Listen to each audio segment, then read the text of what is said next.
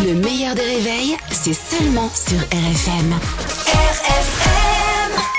À 80 avec Pascal Atenza sur RFM.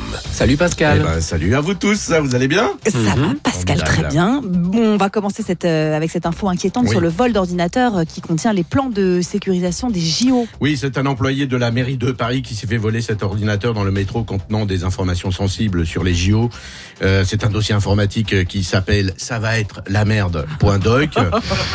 Donc euh, il s'est fait voler son ordi en rentrant chez lui après son travail vers 18h30. Alors les complotistes n'y croient Je, vois venir la, je la vois venir la Les complotistes Ouais. n'y croient pas. Et pour une fois, je suis assez d'accord avec eux. Rien ne va dans cette info. Un employé de mairie qui aurait un ordinateur et des infos sensibles. Depuis quand on donne euh, des infos sensibles à un employé de mairie C'est quand même pas James Bond, hein. Bougneux. René Bougneux.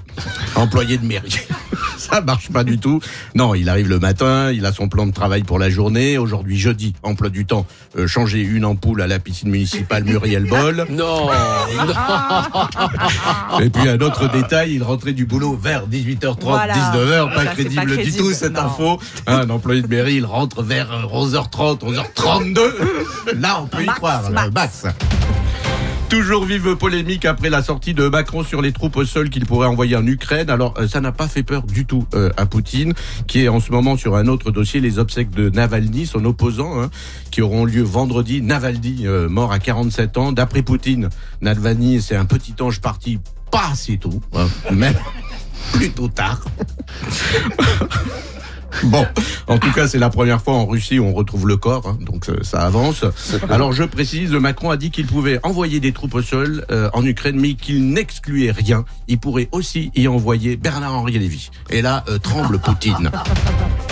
On attendait ça avec fébrilité. Finalement, les députés européens n'ont pas voté la visite médicale tous les 15 ans pour garder son permis de conduire. Ce qui était euh, prévu, c'était une visite médicale pour savoir si vous étiez euh, toujours apte à bien conduire. Pour ça, il faut savoir si vous êtes, si vous n'êtes pas euh, malentendant, si vous n'êtes pas malvoyant, et si vous n'êtes pas une femme. Je plaisante. Ou les Sans blague. Les trois en même temps, t'imagines Et en fait, Joe Biden était en conférence de presse hier. À la fin de cette conférence, il a dit aux journalistes euh, que là, il partait à la visite médicale annuelle. Ils lui ont dit non, c'est pas par là, c'est de l'autre côté. Une... une visite médicale importante puisque ce sera la dernière avant la présidentielle et c'est aussi une visite euh, médicale importante pour Joe Biden puisque enfin on va savoir de quoi il est mort. Euh,